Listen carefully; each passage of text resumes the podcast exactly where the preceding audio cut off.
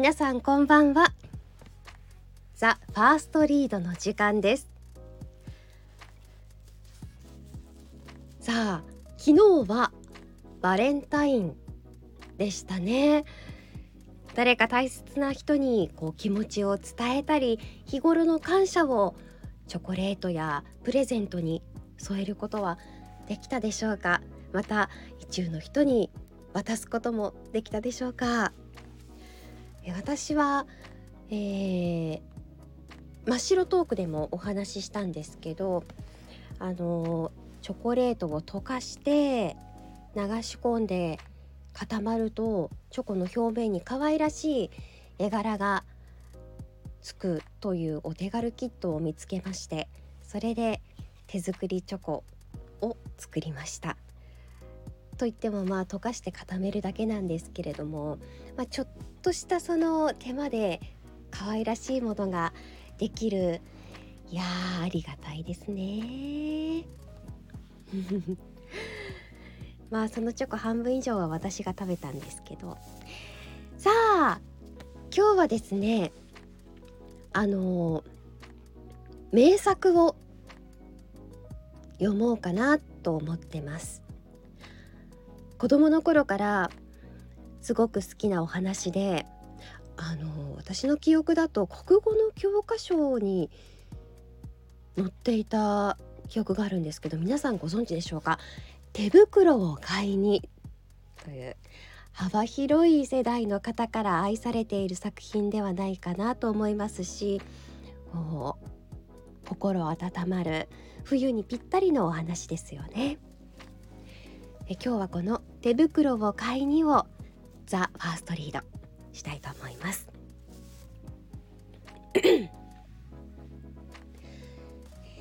ではお聞きください。手袋を買いに新見南吉。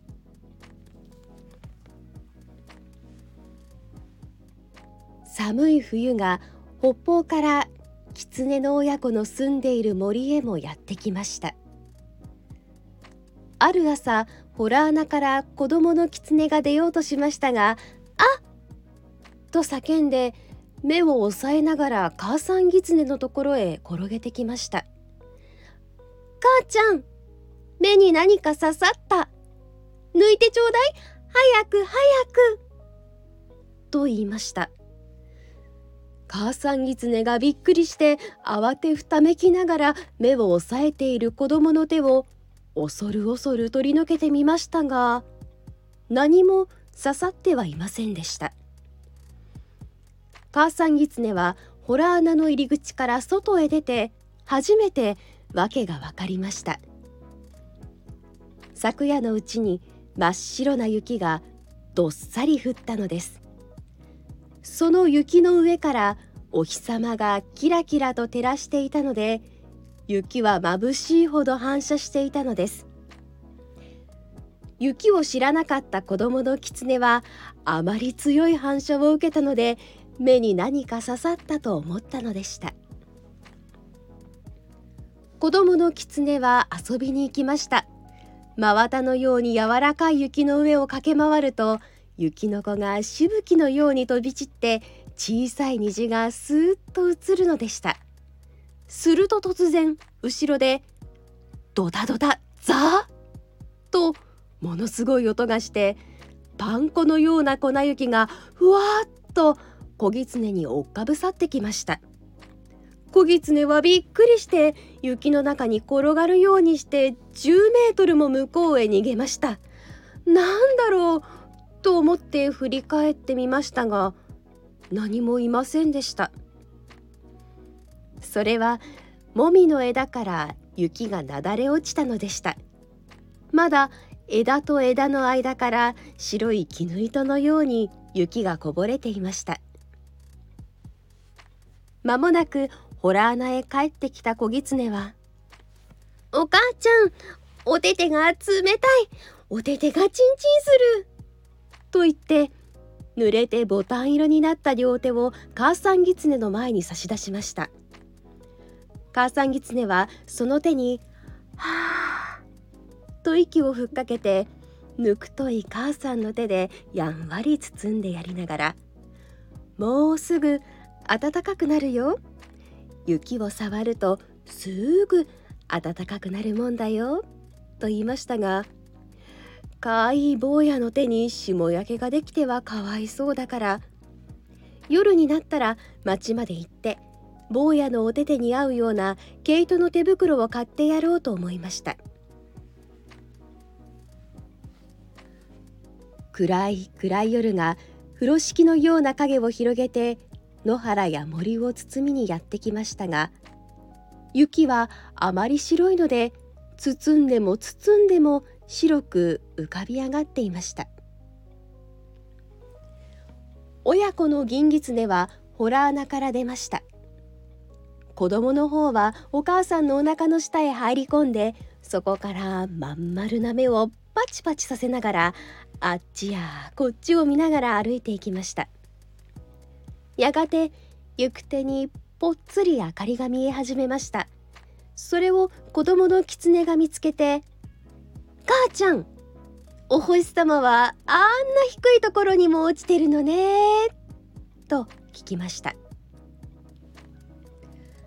あれはお星様じゃないのよ。と言ってその時母さん狐の足はすくんでしまいました。あれは町の日なんだよ。その町の日を見た時母さん狐はある時町へお友達と出かけて行ってとんだ目にあったことを思い出しました。およしなさいっていうのも聞かないでお友達の狐がある家のアヒルを盗もうとしたのでお百姓に見つかって散々追いまくられて命からがら逃げたことでした母ちゃん何してんの早く行こうよと子供の狐がお腹の下から言うのでしたが母さん狐はどうしても足が進まないのでした。そこで仕方がないので坊やだけを一人で町まで行かせることになりました。坊やお手手を片方を出しと母さん狐が言いました。その手を母さん狐はしばらく握っている間にかわいい人間の子供の手にしてしまいました。坊やの狐はその手を広げたり握ったりつねってみたり嗅いでみたりしました。なんだか変だな母ちゃん。これ何？と言って雪明かりにまたその人間の手に変えられてしまった自分の手をしげしげと見つめました。それは人間の手よ。いいかい坊や？町へ行ったらねたくさんの人間の家があるからね。まず表に丸いシャッポの看板のかかっている家を探すんだよ。それが見つかったらねトントンと戸を叩いて「こんばんは」って言うんだよ。そうするとね中から人間が少し戸を開けるからね。その戸の隙間からこっちの手。ほらこの人間の手を差し入れてね。この手にちょうどいい手袋ちょうだいって言うんだよ。わかったね。決してこっちのお手手を出しちゃダメよ。と母さん狐は言い聞かせました。どうして？と坊やの狐は聞き返しました。人間はね相手が狐だとわかると手袋を売ってくれないんだよ。それどころか捕まえて檻の中入れちゃうんだよ。人間って本当に怖いものなんだよ。うーん。決してこっちの手を出しちゃいけないよ。こっちの方。ほら人間の手の方を差し出すんだよ。と言って母さん狐は持ってきた2つの白銅貨を人間の手の方へと握らせてやりました。子供の狐は町の日を目当てに雪明かりの野原をよちよちやってきました。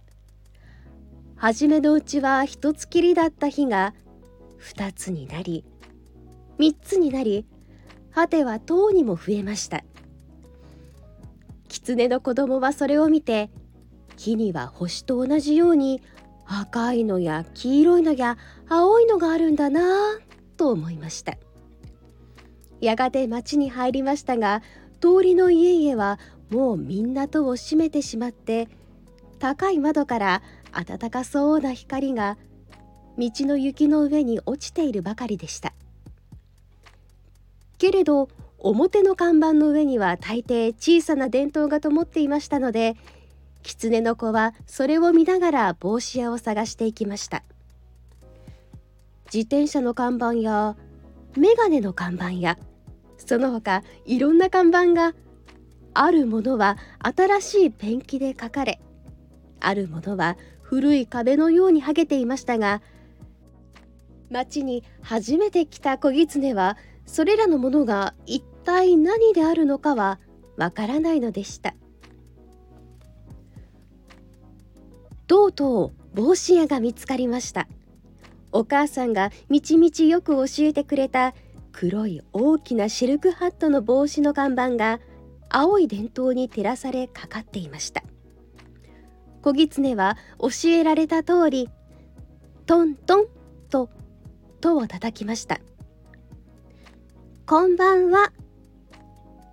すると中では何かコトコト音がしていましたがやがて戸が一寸ほどごろりと開いて光の帯が道の白い雪の上に長く伸びました。小狐はその光がまばゆかったので面食らって間違った方の手を。お母様が出しちゃいけないと言ってよく聞かせた方の手を隙間から差し込んでしまいました。このお手手にちょうどいい手袋ください。すると帽子屋さんはおやおやと思いました。狐の手です。狐の手が手袋をくれというのです。これはきっと木の葉で買いに来たんだなと思いました。そこで先にお金をください。と言いました。小狐は素直に握ってきた白銅貨を2つ帽子屋さんに渡しました。帽子屋さんはそれを人差し指の先に乗っけてカチカチ合わせてみるとチンチンと良い音がしましたのでこれは木の葉じゃない。本当のお金だと思いましたので棚から子供用の毛糸の手袋を取り出してきて小狐の手に持たせてやりました。小狐はお礼を言ってまた元来た道を帰り始めました。お母さんは人間は恐ろしいものだっておっしゃったがちっとも恐ろしくないや。だって僕の手を見てもどうもしなかったもの。と思いました。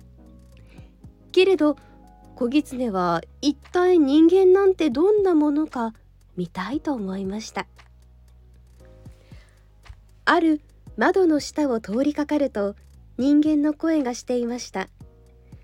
なんという優しいなんという美しいなんというおっとりとした声なんでしょう。眠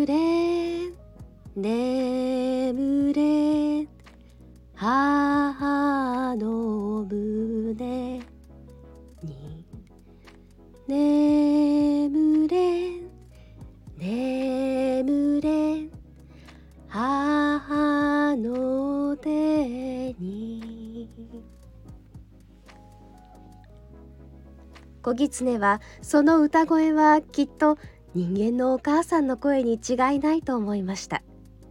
だって子狐が眠る時にもやっぱり母さん狐はあんな優しい声で揺すぶってくれるからです。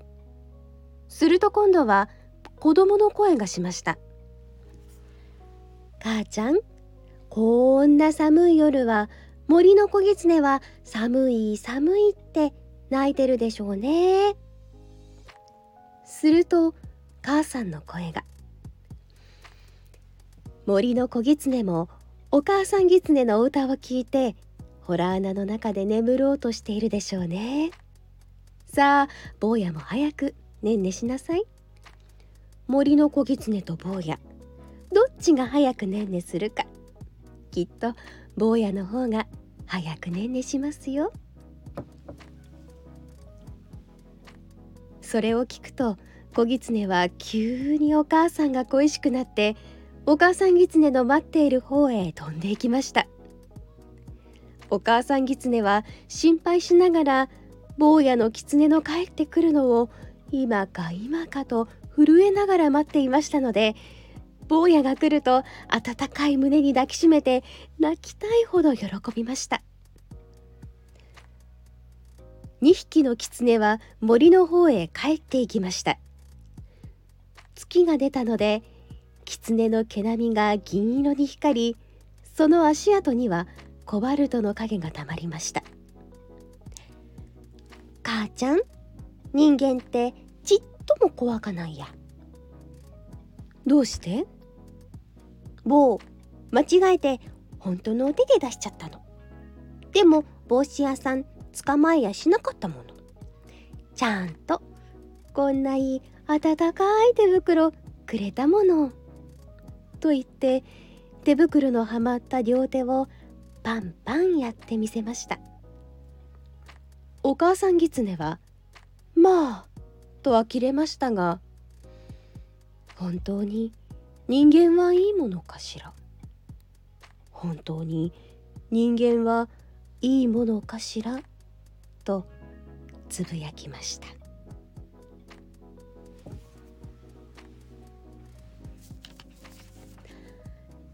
いかがでしたでしょうか？今日のザ・ファーストリード名作手袋を買いにを朗読しました。